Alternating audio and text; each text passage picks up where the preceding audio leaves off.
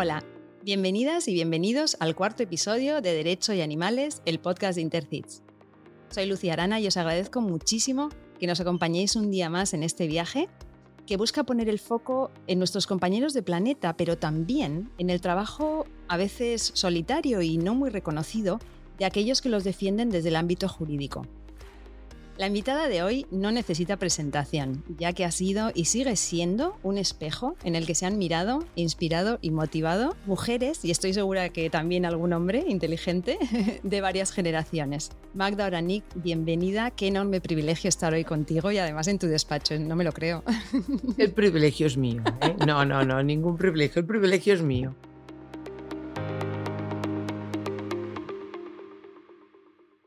De verdad, muchas gracias, Magda. Con tu permiso, ya te he empezado tuteando. Y bueno, resumir tu trayectoria en unas pocas frases es complicado, es un reto. Eres abogada y periodista, que a mí me parece una combinación que personalmente pues me encanta. Tu capacidad de comunicar es extraordinaria y eres habitual en la televisión, en la prensa y también eres invitada a impartir ponencias en congresos, cursos y a participar en muchas mesas redondas. Llevas toda la vida luchando contra las injusticias y defendiste a numerosos presos políticos durante el franquismo, entre ellos a Salvador Puchantik, el último ejecutado por el régimen con garrote vil. Eres un referente social en la lucha por los derechos de la mujer y defiendes a ultranza los derechos humanos y has ganado multitud de premios en reconocimiento a tu labor. Además tienes una faceta política que ha sido diputada en el Parlamento de Cataluña y concejala en el Ayuntamiento de Barcelona. Magda, la verdad es que es un regalo que alguien de tu talla se preocupe también por los animales, ámbito en el que has sido, como en tantos otros, una pionera. Fuiste una de las impulsoras de la ILP, Iniciativa Legislativa Popular, que consiguió abolir en 2010 las corridas de toros en Cataluña, y fuiste la promotora de la creación de la primera Comisión de Protección y Defensa de los Derechos de los Animales de un colegio de la abogacía, en este caso el de Barcelona, eh, de la comisión de la que aún eres presidenta. Bueno, me he dejado un montón de cosas y podríamos seguir aquí toda la tarde hablando de tu trayectoria, pero yo creo que es mejor que te escuchemos a ti porque es una experiencia enriquecedora oírte a ti y no a mí, ¿no? Entonces, la primera pregunta que te quería hacer es, eh, que sé que te lo preguntan mucho, que estudiaste Derecho por inspiración de tu padre, ¿verdad? Yo creo que sí. Primero déjame decir una cosa. Cuando tú me dices que hago tantas cosas y también me ocupo de los animales, para mí los animales son lo primero. Yo tengo una pasión por los animales, los adoro he dedicado todo lo que he podido desde pequeña, no tengo ningún mérito porque no hizo falta que me, nadie me comiera el coco, son ellos con su mirada que me convencieron y, por tanto no es un tema más. Cuando esto lo saben los que me conocen, uy, cuando hablo bien de alguien, esto es que le gustan los animales, esto es que los animales no los puedo olvidar, los tengo siempre presentes y estoy encantada de que sea así porque se lo merecen todo. Y entonces me preguntabas, ahora empieza. Sí, te preguntaba por, eh, por qué estudiaste Derecho, que creo que, que, era por inspiración de tu padre. Sí, bueno, mi padre hubiera querido estudiar Derecho. Mm, era el mayor de tres hermanos. Su padre murió muy joven y entonces el hermano mayor se tenía que ocupar de la madre y de los hijos. Y vino aquí a Barcelona, él vivía en un pueblo, y vino enseguida a Barcelona a trabajar y todo este tema. Y no pudo terminar la carrera. Yo creo que él esto lo tenía lo llevaba dentro porque siempre que habían causas, incluso cuando yo era pequeña, que se podía defender a gente ante pequeños tribunales, que no hacía falta tener el título, lo hacía. Y entonces recordaré siempre un día concreto. Había una niña en mi clase, yo debía tener seis o siete años o cinco, que era mm, deficiente, digamos, ¿no? Intelectual, pero sus padres, que eran muy majos, eh, la, traían y querían que fuera y tal. Y yo era su protectora. Y entonces se rieron de ella a otros alumnos. Yo les monté un pollo, creo que debí dar alguna bofetada o algo. La cuestión que avisaron a mi padre no era la primera vez, porque también otras veces, pues por la prohibición del catalán y tal, también les monté un pollo. Y entonces vino mi padre. Y siempre venía mi padre. Y entonces me dijo, pero tú por qué te metes en estas cosas si no te hacía falta, no, nadie te decía nada a ti. Yo digo, porque yo lo quiero defender. Y me dijo, pues estudiarás derecho y defenderás a quien quieras, pero ahora no sigas así, que pactamos, pero le dije, bueno, pero en algunas ocasiones yo me tendré que poner así, ¿no? Y entonces yo lo fui procesando, porque yo no te... Y mi padre me explicaba, pero como muy serio, ¿ves? Tú serás abogada y entonces a ti te darán unos papeles que tú podrás defender y no hará falta que hagas todo esto. Y yo creo que esta chica que se llamaba María Antonia Pibernat, ha muerto hace, no hace tantos años, ya quizá 20 o 15, Yo la seguí siempre, me acuerdo de su casa, porque sus padres me adoraban, porque yo era como su Mary su protectora, ¿no? En su abogada. Ella me quería, uy, para ella, yo, yo un accidente en el hospital, la primera que estaba en la puerta era ella, ¿no?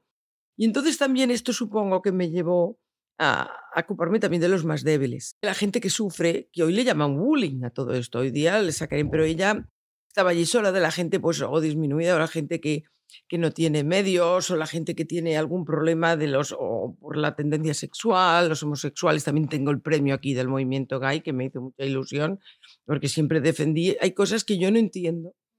No tiene mérito, de verdad que me salía de dentro. ¿Cómo puede ser que alguien menosprecie y también a los que no piensan como él, ¿no? Ya. Y entonces yo siempre me acordaba de ella. Cuando yo y cuando hablan de bullying y tal, la tengo siempre presente. Recuerdo donde vivía allí cerca de los Capuchinos, en Sarriá, la calle Trinquete 3, os recordaré toda la vida.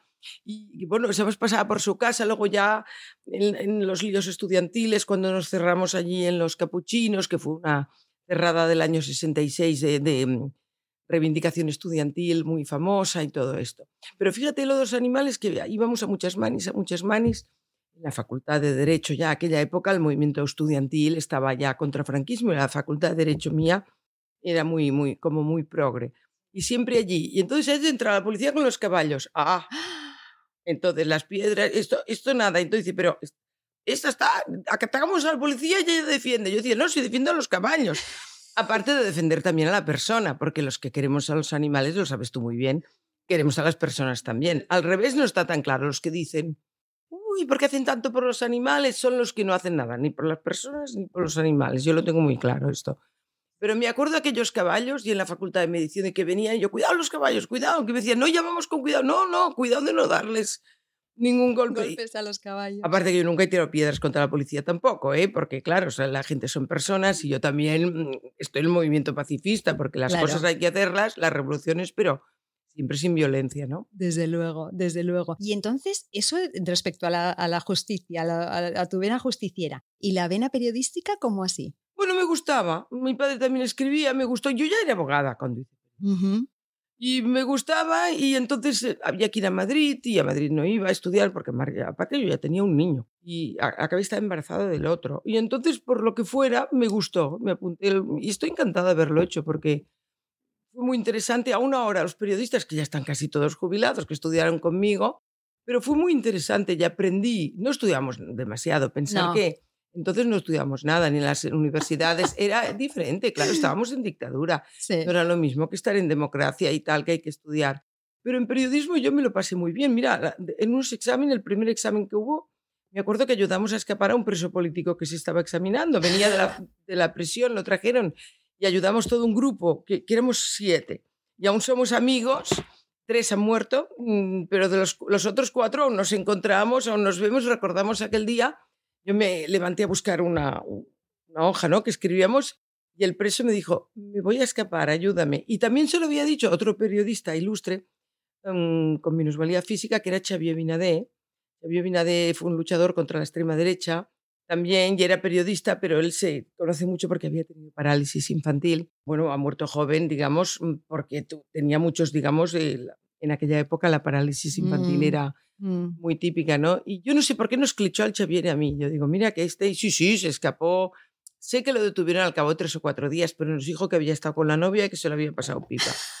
Valió la pena. Era, sí, sí, y me acuerdo que en este grupo había, bueno, Vinadé, y otros, y estaba alguien que debéis conocer de oídas, que ahora me está llamando porque tenía la Carmele Marchante. Sí. Era de mi curso y que era del grupillo de los siete que ayudamos, sí, sí. Y Amparo Moreno, que es una periodista, bueno, de, que es de las, las Terras del Ebre y, y aún somos amigos, el Tony Rodríguez, que tiene y nos vemos y aún recordamos, naturalmente recordamos aquel día porque aquello fue, pasamos unos nervios, pero se escapó. Qué bueno. Hizo ver que iba al lavabo, no sé qué. y periodismo, bueno, dicho, esto fue interesante. Sí, da cierta cultura general, ¿verdad? Sí, también me lo parece. Yo creo que sí, que te da una cultura un poco diferente del derecho. Una visión de todo, ¿no? Habían clases de derecho que yo estuve exenta porque los que teníamos el título de derecho ya te lo compagina, te lo compensaban, ¿no? Esto sí, pero yo tengo muy, muy, muy buen recuerdo de periodismo y de derecho, de los dos. Y sigo con amigos del periodismo y, de del derecho. Y del derecho. Vamos a hablar de animales entonces. Eh, cuéntame de los animales de tu vida. Si convives con alguno ahora, si hay alguno que te haya marcado especialmente. Bueno, casi todos han marcado. Yo creo que los que tenemos cada, cada muerte, y la he tenido esta semana, una cosa horrorosa, sí, sí. Bueno, el jueves pasado fue uno de los gatos de casa, que es una cosa que la gente que no lo entiende, pero sí, sí, horroroso. Por esto me coges aún en esto y no me quiero acostumbrar, como tengo siempre bastantes, todos adoptados o recogidos o sacados, pero no es lo mismo que yo pienso, si a uno ahora lo veo saltar por aquí, estar por allá, mira que se le hizo de todo, ¿eh? pero era viejecito y estaba mal de salud. Pero mucha gente me lo cuenta, no he querido volver a tener del disgusto. Pero esto a los que tenemos muchos ya no nos puede pasar, porque ya hay otros, ¿no? Pero sí que hay gente que me decía el otro día, una, al mismo día yo tenía una conferencia, hice un esfuerzo y fui, y la periodista, que es periodista, la que estaba conmigo, dice, es que yo no quise volver a tener precisamente por el disgusto. Digo, no, no, yo sí, pero aquello que entrar en casa que no te reciba nadie, para mí es insólito, porque siempre vienen, abres y ya vas mirando a ver cuál ha venido, ¿no? Y los gatos también vienen. Sí, porque la gente que dice, los gatos, pa no, no, no. Lo que pasa es que a veces si has tardado mucho, has estado de viaje algunos días, alguno de los gatos hace ver que pasaba por ahí. Y se ha tirado los días en la puerta, pero hace ver que pasaba por ahí del enfado, se gira o quieren decir, pero ¿cómo te has atrevido a irte estos días, no? Y bueno, este fue el último, pero me han marcado desde... En realidad yo creo que no soy la única, ¿no? Que muchos recordamos, yo no sé si tenía 15 años, 16, y recuerdas el perro o el animal que había, sí. y entonces tu vida va marcada un poco. Y si no, si estaba la bien, no, si estaba ya la otra, si estaba lo demás aquí, a mí sí me lo ha marcado. Muchos me han marcado la vida, la verdad, pero quizá la que más recuerdo, que yo digo, es el ser vivo que más he querido, la Elsa. Se llamaba Elsa por la leona. Sí, por nacida libre, libre. ¿verdad? Y la encontramos en Montjuic tirada, era un cachorro con cordón umbilical aún, la criamos, era, es, yo decía mi hija mayor, porque mi hijo vino luego, al cabo de un año.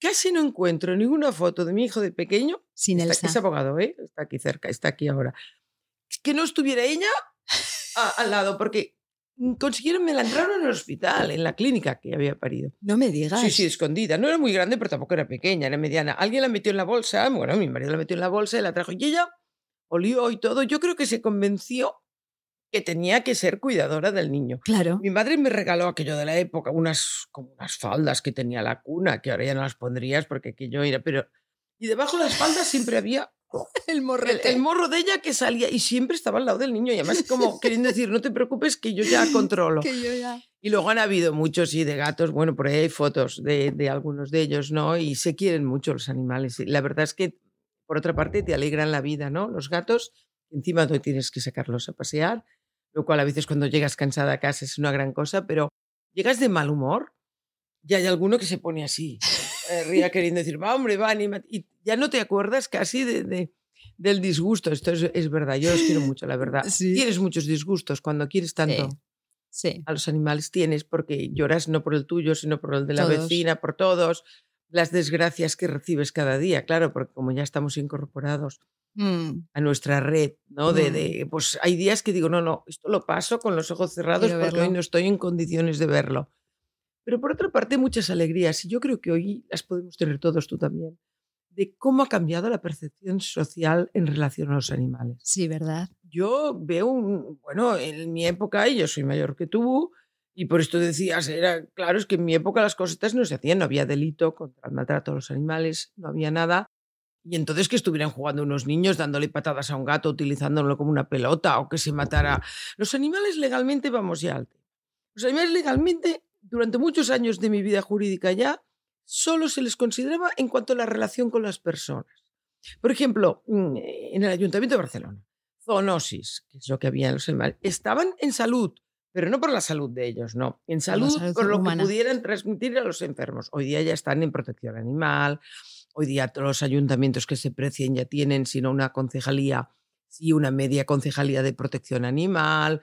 Hoy día en Barcelona, que esto lo propuse yo, ya no se sacrifican las perreras, que por suerte ahora en el gobierno del Estado ya han nombrado a alguien que se dedica a protección animal y dijeron, el otro día me pareció oír a Pablo Iglesias decir que lucharía por el sacrificio cero en las En- perreras, En todas las en los centros de acogida, que le llaman prácticamente algunos ahora. En Cataluña esto ya es, Sí, desde el año Sí. 73. sí, Y en Barcelona ya era antes. sí. Pero que yo lo hice, mira, yo, yo estaba con cáncer y estaba con quimio y estaba fatal y dije esto yo de ver los ani- y fui a ver una inspección a la perrera que me caía yo por allí porque estos son los que mañana sacrificarán bueno, esto ya Qué horror. ya no pasa nunca más y lo hice y fíjate y era tan desastre yo con los ordenadores de esto hace tantos años que no sabía que lo hice a mano la petición no le dije a nadie y la hice. Iba con un concejal del PP una gran persona y que me ayudó mucho y yo siempre las ideas eran las mías. Pero realmente y sí sí primero me dijeron que si estaba loca que no se podía probar que aquello no podía ser y lo copié casi todo de la ley italiana Ah, Sí, esa noche aquí yo dije esto ya no queda aquí y lo copié ahí y lo aprobaron. Acabó que me decían todos que no y acabó con unanimidad. Porque hoy día nos encontramos en esto. Muchas mm, votaciones en pueblos, mm, en parlamentos, mm, tanto el Parlamento español como los autonómicos, muchos ya no se atreven a votar contra los animales. Porque quién es el guapo? Cuando aquí algunos ayuntamientos pidieron de seguir y algún ayuntamiento importante quería volver a sacrificar porque tenían demasiados y era muy caro, yo le fui a ver al alcalde y dije, bueno, cada perro que se mate y cada gato, porque tú has querido, foto y a tus hijos que lo vean. Uy, mis hijos son, madre mía. mis hijos son peor que tú, me dijo, peor que quería decir mejor. Mejor, claro. Y yo dije, pues tus hijos sabrán cada uno con foto y tal. Ya no lo propuso. Claro. Pero dicho esta anécdota, que no es anécdota, porque para mí fue importante que lo dijeran así, sí que hoy día, casi cada pueblo, cada ciudad, hoy día la- no se atreven. La gente le preguntas, ¿te gustan los animales? Y todos te dicen, bueno, sí, sí, es Mm. diferente de antes. Mm. Hace un tiempo mucha gente te decía, bueno, yo no, les, no me gustan, pero no les haría ningún daño. Entonces yo me permito el lujo, los últimos años, de decir, hombre, solo faltaría, es un delito.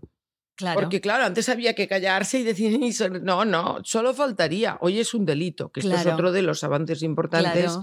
Desde que es delito en el Código Penal, que, se, que cada semana hay sentencias, cada semana a nivel de Estado, en un sitio o en otro, deberían haber más y más altas, Mm. pero hay, y la cosa sí, y Eso te quería preguntar, ¿cómo hacíais cuando no teníais el 337? es que no había ¿Qué nada que trucos hacíais o tienes alguna...? Empezaron a ver alguna multa administrativa que no se aplicaban, porque era como ridículo, es como si hoy, es que no sé, no te puedo decir otra mentalidad, pero un caso muy gordo, muy gordo para nosotros, que fue, mataron perros, no expliquemos porque siempre hemos oído las desgracias nosotros, ¿no? Pero hubo un caso de maltrato animal gravísimo en, eh, en un pueblo, ¿no? Y entonces allí mm, le dieron golpes, pasó todo lo que pasó y tal. Y no había delito. Pero hicimos la denuncia y tocó un juez mm, que yo creo que era muy amante de los animales. Y al final, como los niños lloraron, y todos los niños que estaban viéndolo, eran pequeños, lloraron, bueno, montaron un pollo. ¿Qué, qué pasó? Cuéntanos Pues un que los poco. con- lo condenaron Pero eh, los niños- porque había hecho sufrir a los niños. Ah, o sea que en ese momento... Eso lo recordaré toda la vida porque el primer caso, o sea, el juez no sabía qué acogerse, lo encontró tan increíble, no podía decir nada a los animales. Y entonces lo aplicó al sufrimiento que había aplicado a los niños. Y fue una sentencia pionera que durante un tiempo estuvimos llamando a que los jueces la aplicaran. Luego ya con el maltrato animal no hace falta esto, puede haber los dos delitos, ¿eh? Exacto. hacer sufrir al animal y hacer sufrir a los humanos, a los niños, que es grave que, que un adulto, ¿no? Y entonces era esto, porque las condenas no vinieron hasta mucho más adelante. Mira, el movimiento animalista había una, que yo parecía reformista y no lo soy nada, que soy radical, pero era que se pretendía que en el Código Penal se castigara el maltrato animal para acabar con los toros. Y claro, no avanzaba. No había Claro. manera. Yo decía, separémoslo. Y no, no, porque tú quieres ir con los toros. Yo, los toros, bueno. Pero se- al final lo hicimos. Se planteó lo del maltrato animal mm, y los toros aparte, que ya sabemos. Que es que una son. excepción, ¿verdad? Sí, Explícalo, sí, que porque ahora igual los el- oyentes no el, lo el saben. que- el rey este que hay ahora dijo que era, forma parte de la unidad de España. Bueno, en fin, un país que la gran unidad y la gran cosa es ver sufrir a un animal, no lo puedo entender. Pero bueno, es Desde así. luego. Y entonces se separó. Los toros siguen vigentes, naturalmente. Un día u otro acabarán porque hay antitaurino en Cataluña por descontado, pero yo diría que en todo el estado, ¿eh? En unos sitios hay más fuerza, en otros menos, pero es brutal cómo van allí las corridas. Yo, cuando veo este movimiento de la gente y todo, la verdad es que que lo ves, te, gusta tanto verlos, ves que, que, podemos tirar adelante, ¿no? Que no es aquello de cuatro señoras, que era cuando yo empecé con todo esto, que yo no era señora, sino niña, ¿no? Pero... Y entonces eh, se, empezaron a ver las condenas. Primero era muy duro el código, solo cuando se hiciera con, sin causa, bueno, ¿de dónde está la causa? justificado, ¿no? Sí, sí, y con ensañamiento ponía. Con ensañamiento, que quiere decir con, con rabia y tal, y claro, entonces alguien la había maltratado, pero no era con ensañamiento, ya está. Pero esto se ha ido modificando. Mm. Y cada modificación ha mejorado. Sí. Queda por mejorar, cuidado, pero cada modificación ha mejorado. Y ahora, mm, con el nuevo gobierno que hay a nivel de Estado, que en este tema son más sensibles, sobre todo creo yo, la parte de Podemos, ya se ha dicho, ya han nombrado un cargo estatal importante en este tema, que en Cataluña tiene poco que hacer, aquí tenemos competencias en el tema y ya hace muchos años estamos en ello y muchos de los malos tratos aquí no mm, están, los toros ya no están prohibidos porque el constitucional tuvo bien a quitarnos la prohibición, pero mm, aquí ya, ya vivís aquí, aquí no volverán los toros. Ahora estamos con el tema importante de los correbos. Eso te quería preguntar. Ahora que mencionabas lo de la Dirección General de, de, Bienestar Animal o de Derechos Animales, creo que se llama, precisamente la semana, la próxima, el próximo episodio al tuyo tendremos a Sergio García como entrevistado. Pues lo decís de parte de aquí, de Cataluña, que yo personalmente, el Colegio de Abogados, pero yo, yo creo que la gente que es animalista, que son mucha, mucha, mucha, o que los quiere, mm, yo creo que, que dile que estamos muy contentos nombramiento y que esperamos mucho. Sí, ¿verdad? ¿eh? Y que no se corte. No. Que tiene la gente a su favor. Sí. Yo creo que tiene, que hay lobbies taurinos, lobbies de cazados, pero que tiene la gente a su favor y la juventud. Sí. Y que esperamos mucho, que felicidades. Y que tenemos grandes esperanzas puestas en él, ¿verdad? Muchas. Y te quería preguntar a ver si te atreves a hacer un poco de, bueno, de apuesta a ver qué es lo primero que vamos a celebrar. ¿Tú qué crees que es lo primero que vamos a celebrar? ¿Crees que serán los correbous? ¿Crees que será el Código Civil? Hoy bueno, lo del Código Civil, a ver, lo primero, yo creo que oí declaraciones, yo no sé si era del mismo, del mismo Pablo Iglesias, mm, que mm, harían el sacrificio cero en las perreras y en los centros de acogida. Y esto sería muy, muy importante en Cataluña. Lo tenemos por ley nacional catalana, pero también los ayuntamientos ya habían hecho leyes antes. Y la verdad se dijo, esto es una barbaridad. Hay muchos países que ya lo tenían antes que nosotros. Claro que había menos abandonos en estos países, porque aquí es un país típico de abandonos, que esto es un horror de todos los horrores. No sé si habéis leído, ahora te contesto el tema, pero por ejemplo en Holanda ya se colocó el último perro abandonado del país. O sea que en Holanda ya no hay. Imagínate. En Suiza, cuando estuvo unas protectoras, nos decían que simplemente es cuando una señora mayor que no tiene familias que se lo quieren quedar, entonces y muere la señora, lo recogen. Pero esta costumbre que hay aquí de abandonarlo aquí, de abandonar allá, y esto es el problema, porque claro, que allí haya sacrificio cero, ya lo damos por supuesto. En Suecia no matan, en Suiza no matan, en Holanda no matan. Pero claro, cuando hay tanto abandono, que también aquí, claro, cuando están abandonados mueren menos por el clima, porque aquí tenemos un clima más suave y tal, ¿no? Pero yo creo que a pesar de todo en Italia se había hecho la ley de sacrificio cero antes que en Cataluña. Y dijeron, esto no se puede hacer porque será una barbaridad. Y me lo decía gente proteccionista y todo. Y no ha pasado nada. Ha pasado esto sí, que las protectoras han tenido que trabajar más. Sí, están mucho un poco, más, que los tienen mucho más hacinados. esto sí, pero bueno, por algo hay que empezar porque son cosas que fáciles no son. Sí. Pero había que empezar. Aquí en Cataluña ahora ya no se le ocurre a la gente. Lo que hay demasiados abandonos a nivel de Estado aquí también. Yo creo que Cataluña está un poco más avanzada. En realidad, la primera ley de protección de animales de la democracia ¿eh? fue en el 88 aquí. Y fue una ley que yo me quejé, que no era, pero fue una ley importante, porque mira, ya prohibió el tiro al pichón, ya condenó a multas duras que luego quizá no se aplicaban bien, pero al maltrato. Y en cuestión de tauromaquia hizo una cosa que yo me doy cuenta con los años la importancia, prohibió construcción de nuevas plazas y prohibió las plazas portátiles.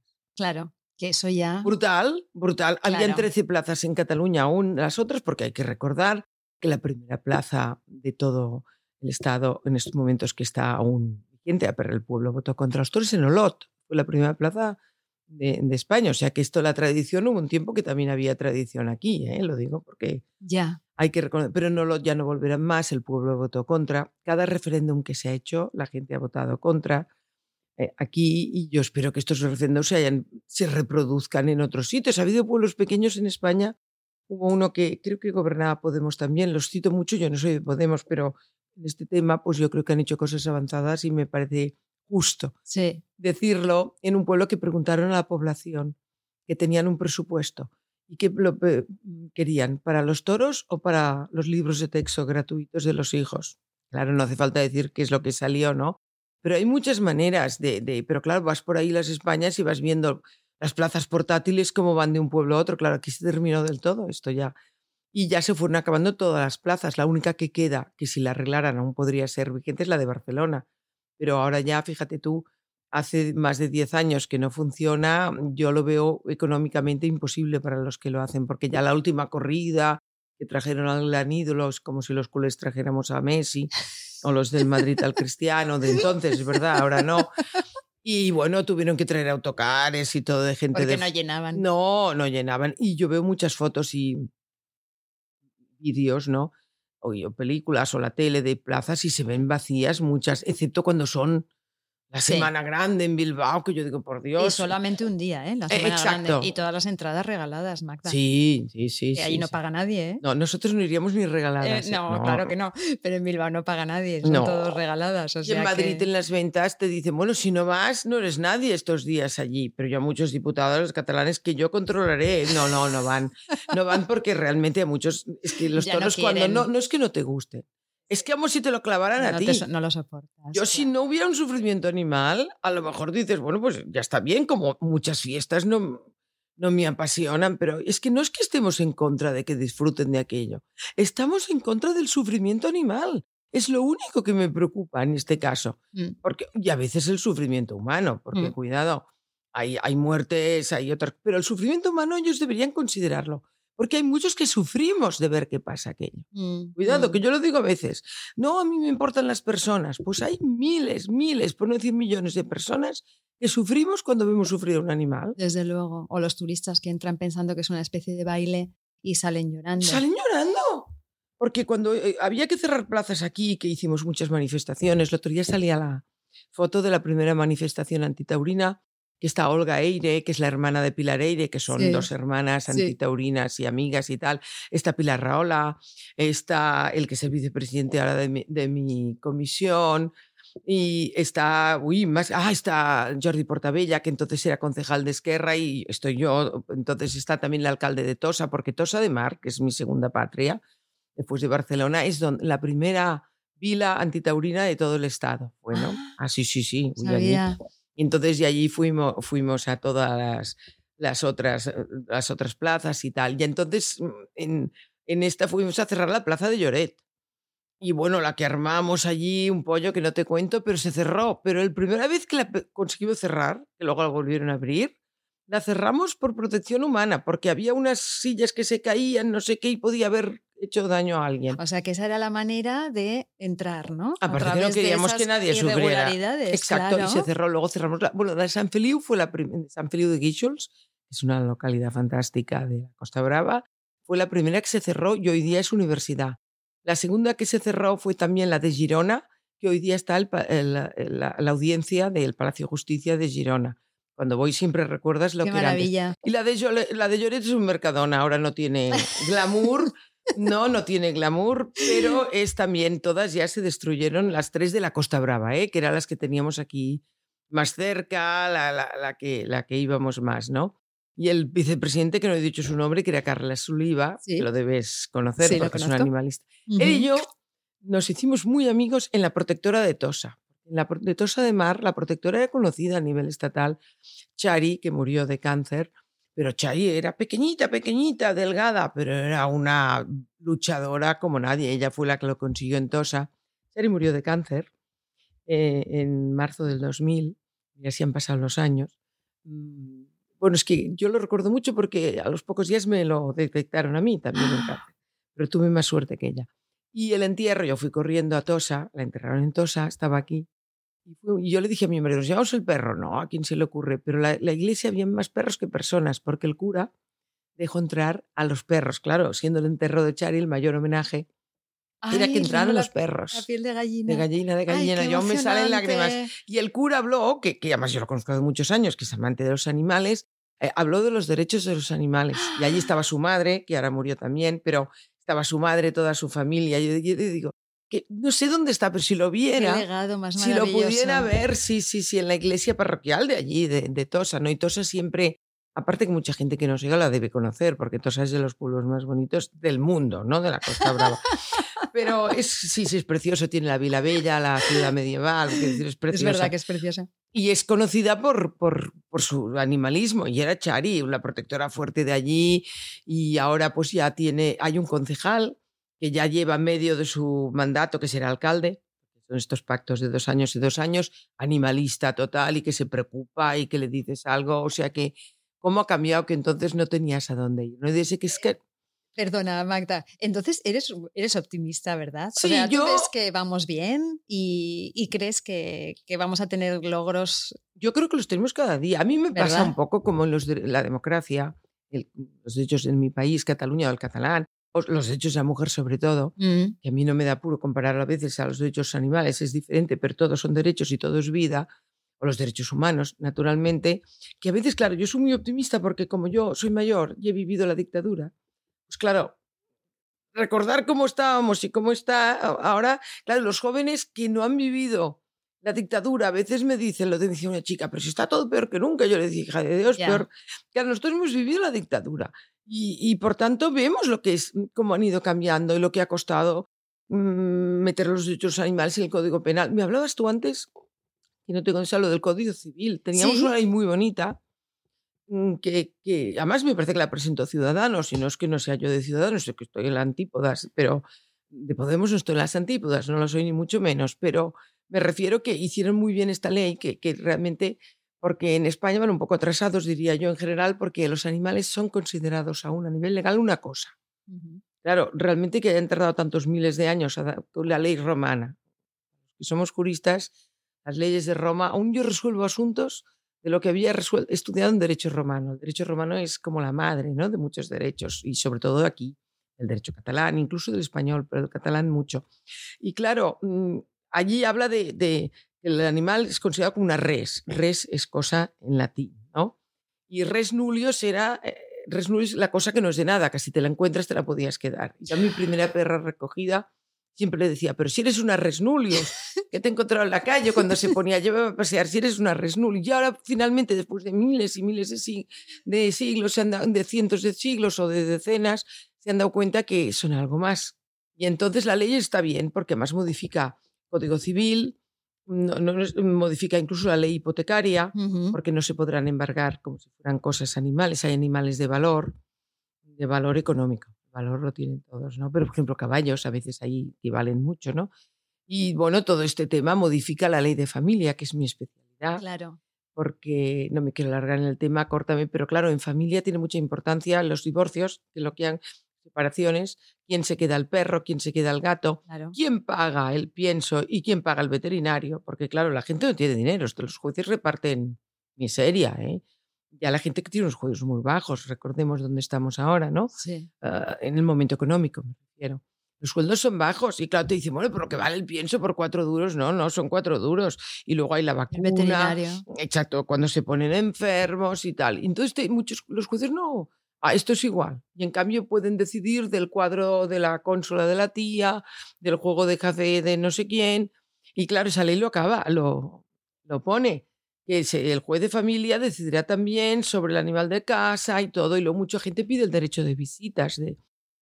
Claro, yo, y ahora los jueces, en el último congreso que hicimos en colegio, que es el de abogados, supongo que este, esta parte no estuviste, debiste pasar algún momento, o en todo caso has conocido a gente, vino una de las jueces de familia. Sí, la recuerdo. La, muy buena juez, por uh -huh. otra parte, ¿eh? uh -huh. tenemos buenos jueces así en este primer nivel, que no están politizados, hay que decir muy, muy, muy bueno. Pero ella dijo que no aplicaría esto a los animales hasta que cambiara la ley.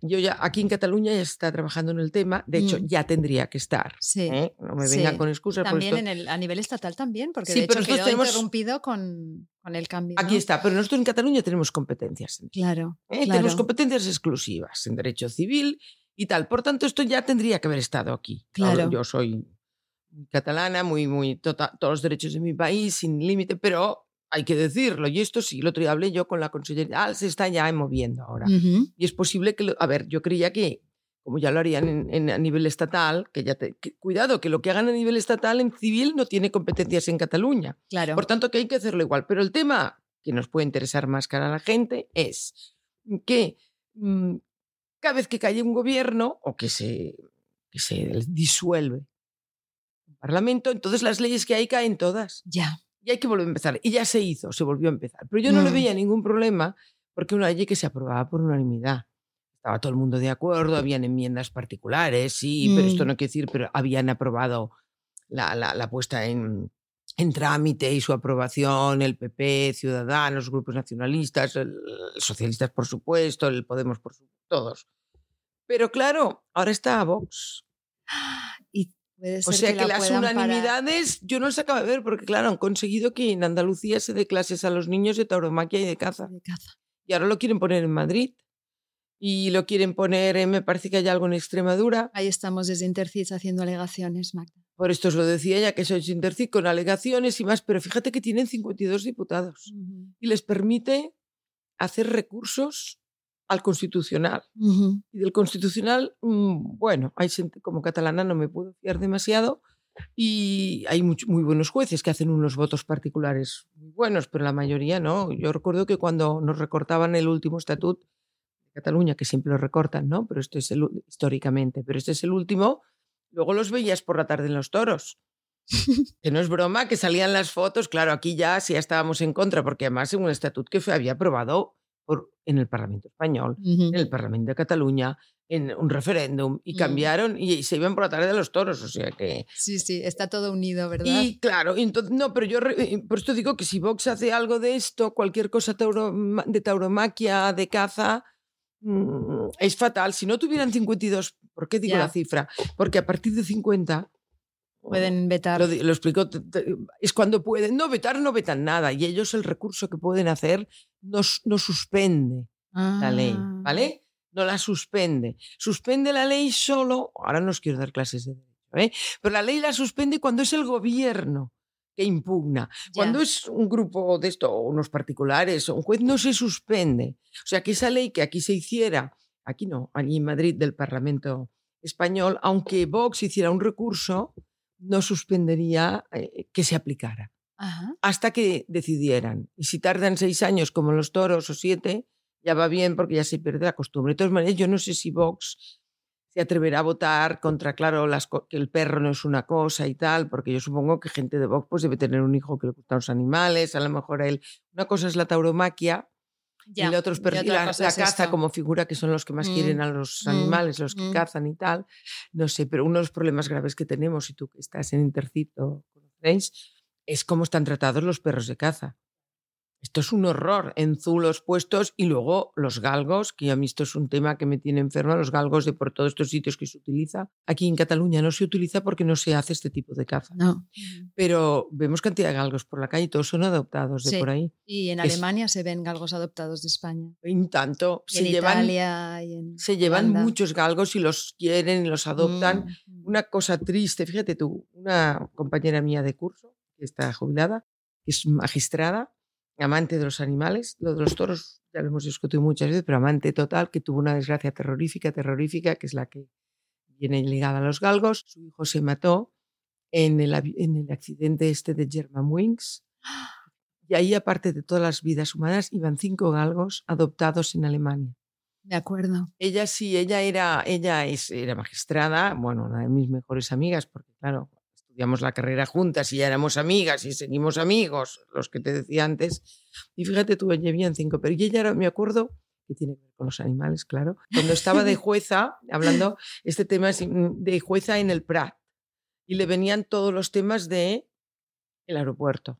Claro, un juez del Prat tiene mucho trabajo, aparte de algún barrio que allí, mucha droga y tal, pero del... Y un día me llamó casi llorando, ¿qué hago? ¿Qué hago? Venía, habían encontrado droga y venía la perra la habían abierto, la habían colocado la droga, pero la perra estaba viva y se podía. Entonces llamamos a la veterinaria. No, no, acabó bien la historia. ¿eh? Acabó bien. Se llamó a la veterinaria del Prat, que se la acabó quedando, creo, y tal, porque se pudo salvar a pesar de todo. Pero la habían abierto y tal. Y allí la habían abierto y bueno, ya no. Es una pieza de convicción. Decía, allí, pero como una pieza de convicción un ser vivo. Por esto, cuando haya una ley que diga que no son cosas, sino que son seres sensibles, como dice la ley de la Unión Europea, porque en Europa esto ya está, entonces ya no puedes tratar igual el perro que si la pieza de convicción es una pistola o un cuchillo. Claro, o una bolsa donde va Esta la perra droga. se salvó, pero ella estaba de guardia. No sé qué hubiera pasado si no estaba ella de guardia aquel día, ¿no? Claro. ¿Se acuerda? Y es curioso porque uno de los guardias civiles que intervino, que luego yo por cosas de la vida que no vienen al caso lo he conocido, em, y entonces me dijo, uy, ese día yo lo recuerdo que la jueza llamó y vino la veterinaria y tal, fíjate tú años después, y se pudo salvar, pero esto siempre es la sensibilidad de la persona de la que persona que, que- Aprovecho entonces para preguntarte, eh, esto- este estos episodios siempre llevan el nombre de algún caso eh, de maltrato animal. Entonces, no sé si hay algún caso, aparte de estos que hemos comentado, y, o alguno más que te haya quedado en la mente y que para ti haya sido especialmente o impactante o, o- o lo Mira, contrario. dos muy rápido. Uno de una gata blanca preciosa que, su, que la metieron con el cuchillo, la traspasaron y en la pared. También me llamó la jueza la misma. Entonces estaba en Badalona, creo que era. Y, y también acabó bien, la gata no murió. Lo digo porque no me gusta explicar. No, muy... Y entonces, bueno, se presentó denuncia que tiene que ver con lo que hablábamos legal, ¿no? Y el juez hizo una sentencia bien diciendo que realmente había sido una actitud horrible, ¿no?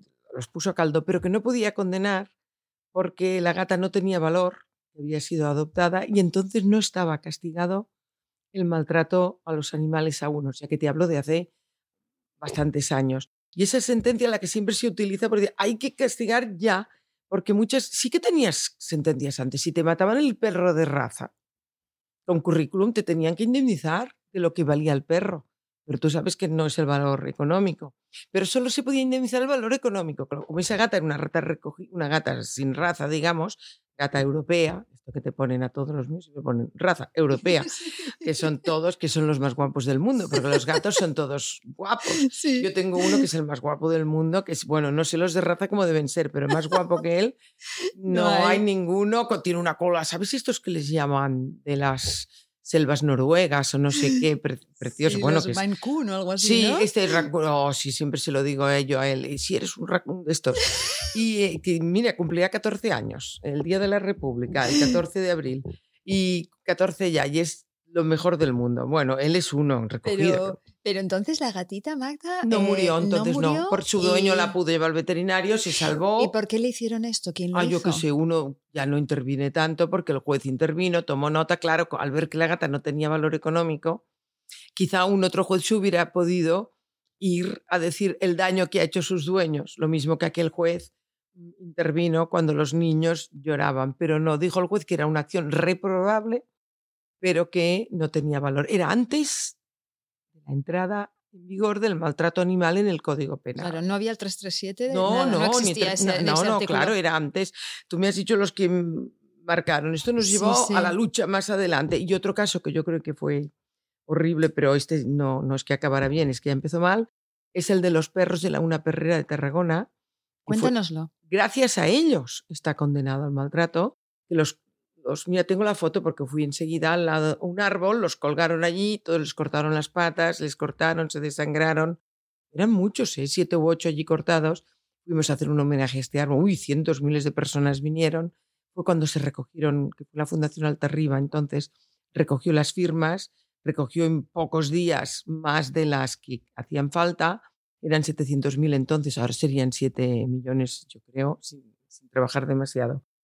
Porque la gente se horrorizó de ver esos perros allí. Entonces se presentó en el Parlamento Español esta ley y entonces sí, fue esta que llevó a tirar adelante con más urgencia el maltrato animal en el Código Penal. O sea que gracias a ellos que sufrieron porque veías aquello o las fotos y era una cosa, fue la gente que íbamos a llevar ramos de flores allí ese día, pero aparte del horror, sirvió esto, ellos debieron pasar mal, pero gracias a ellos está castigado el Código Penal. O sea que gracias a ellos se han evitado otros, porque la gente cuando sabe que te pueden condenar, cuando saben que si vienen los Mossos o viene la Guardia Civil o vienen lo- los, la policía local y te puede detener, puedes incluso ir a la cárcel, porque las penas son bajas aún. Mm, Pero la segunda vez que lo hacen van a la cárcel.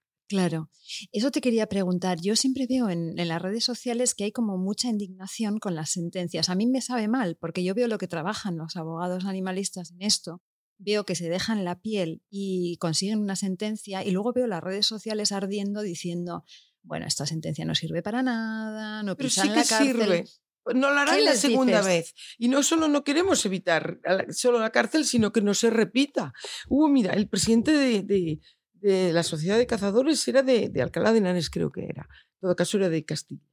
Y este, bueno, los perros, acabó la época de caza y los colgaron a los galgos.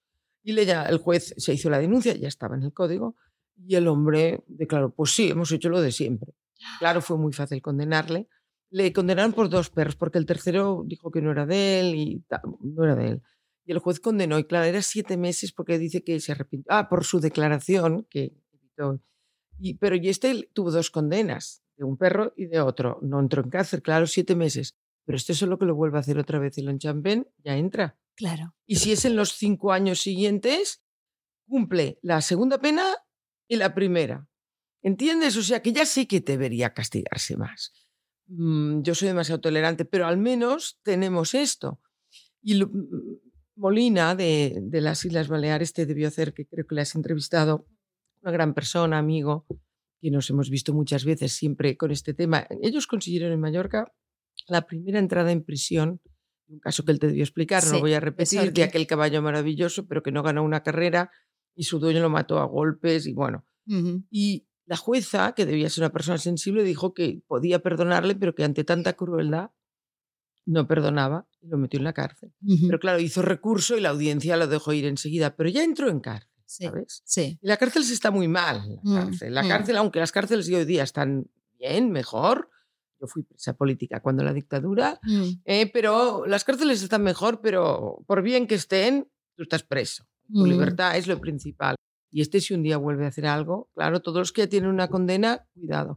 Aparte, yo creo que lo más importante que podemos decir, que el que hace, por ejemplo, muy maltrato a los animales o es asesino en serie de animales, acaba siendo de, de personas. Porque muchos que han, hecho, han sido tal y primero mandaba la pata del gato y no sé qué, bueno, solo es un animal, luego la mandaba del amigo. Porque la crueldad es la misma. Sí. Otra cosa es el ser vivo que la recibe. Si alguien puede decir no es lo mismo un niño que un adulto, no es lo mismo un perro, que... Va, de acuerdo, una gente tendrá muy por superior a unos que a otros.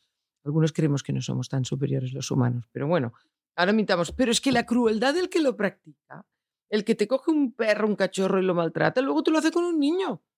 El otro día lo decía una de estas series que están haciendo ahora de asesinos aquí en Televisión de Cataluña, que son muy buenos y como intervienen abogados, que todos son amigos, y hay uno de mi curso y lo seguimos, hablaba uno, sí, un día, claro, como ya no encuentran el niño para matar, pues matan al perro, al revés, ya no encuentran un perro un gato, matan al niño.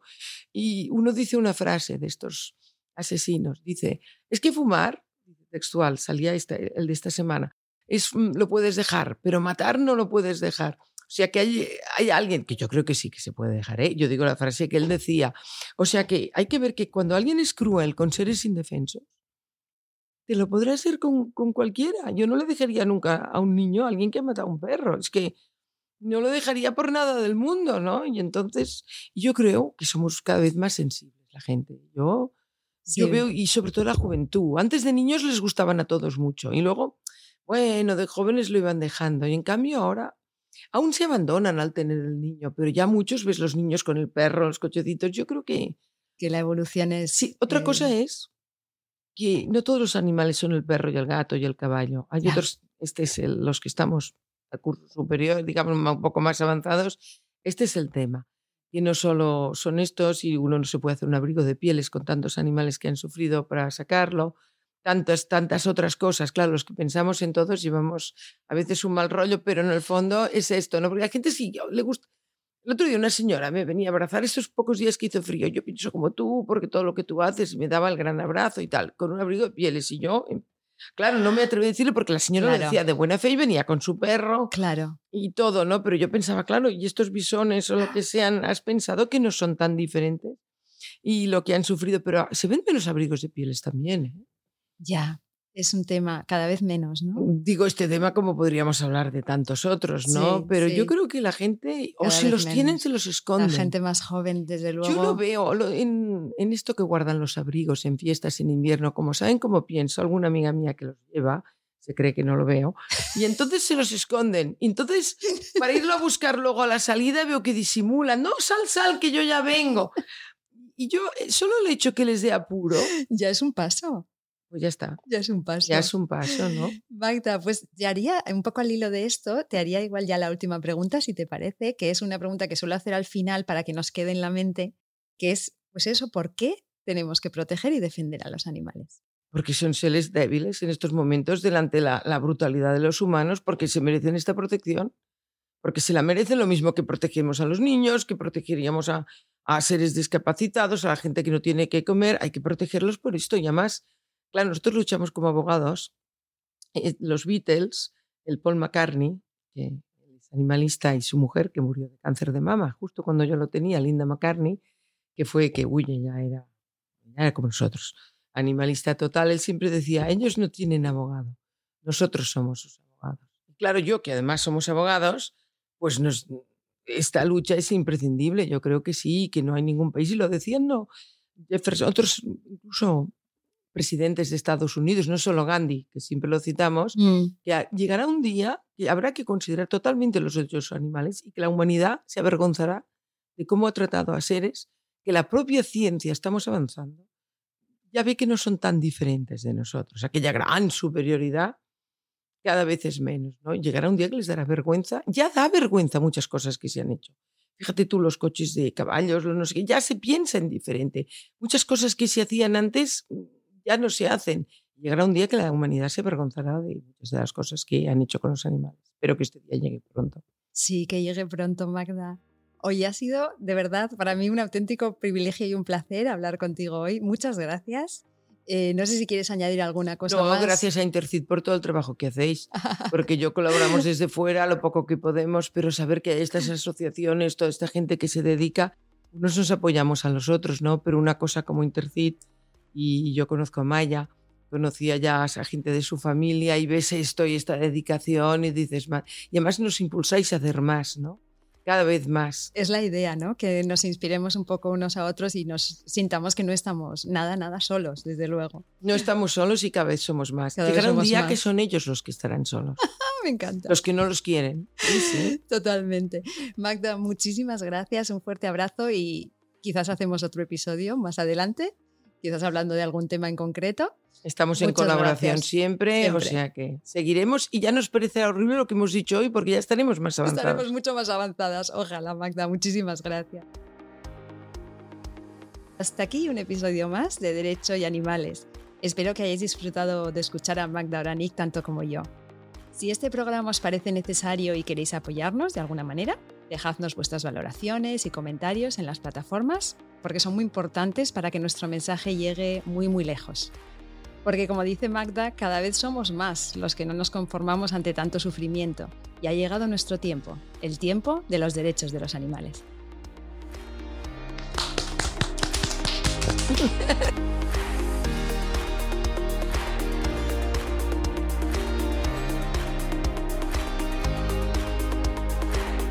Nación Podcast te agradece haber elegido este podcast.